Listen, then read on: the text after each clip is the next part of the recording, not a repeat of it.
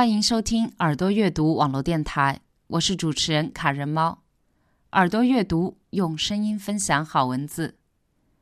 今天与大家分享的文字选自王小波写给李银河的情书，收录在李银河《爱你就像爱生命》一书中。你好啊，李银河，我们接着来谈幽冥吧。我记得有一次，我站在海边，看着海天浑为一色，到处都是蔚蓝色的广漠的一片，头上是蓝色的虚空，面前是浩荡的大海，到处看不见一个人。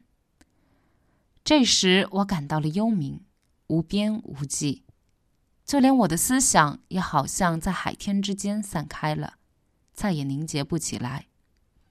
我是非常喜欢闭塞的一切的。后来呢？后来我拍拍胸膛，心满意足的走开了。虽然我胸膛里跳着一颗血污的心脏，脑壳里是一腔白色泥浆似的脑髓，但是我爱我自己这一团凝结的坚实的思想，这是我生命的支点。浩荡空虚的幽冥算什么？接下来又要谈到把肉麻当有趣，这里有一个大矛盾。我极端的痛恨把肉麻当有趣。我有时听到收音机里放几句河南坠子，油腔滑调的不成个东西，恨不得在地上扒个坑，把头埋进去。还有一次规模宏大的把肉麻当有趣，就是六八六九年闹林彪的时候，肉麻的成分是无所不在的。就连名家的作品，如狄更斯、歌德等，也有一点。可是有人何等的喜欢肉麻？肉麻是什么呢？肉麻就是人们不得不接受降低人格行为时的感觉。有人喜欢肉麻是因为什么呢？是因为他们太爱卑贱，就把肉麻当成了美。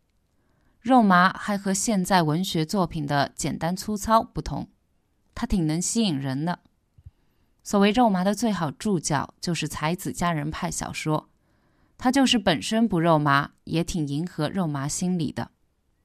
鲁迅是最痛恨肉麻的，我的这个思想也是从他老人家那里批发来的。你有一次诧异我为什么痛恨激情，其实我是痛恨肉麻呀。我们是中国人，生活在北京城里。过了二十六年的平庸生活，天天有人咂着嘴赞美肉麻，你焉能不被影响？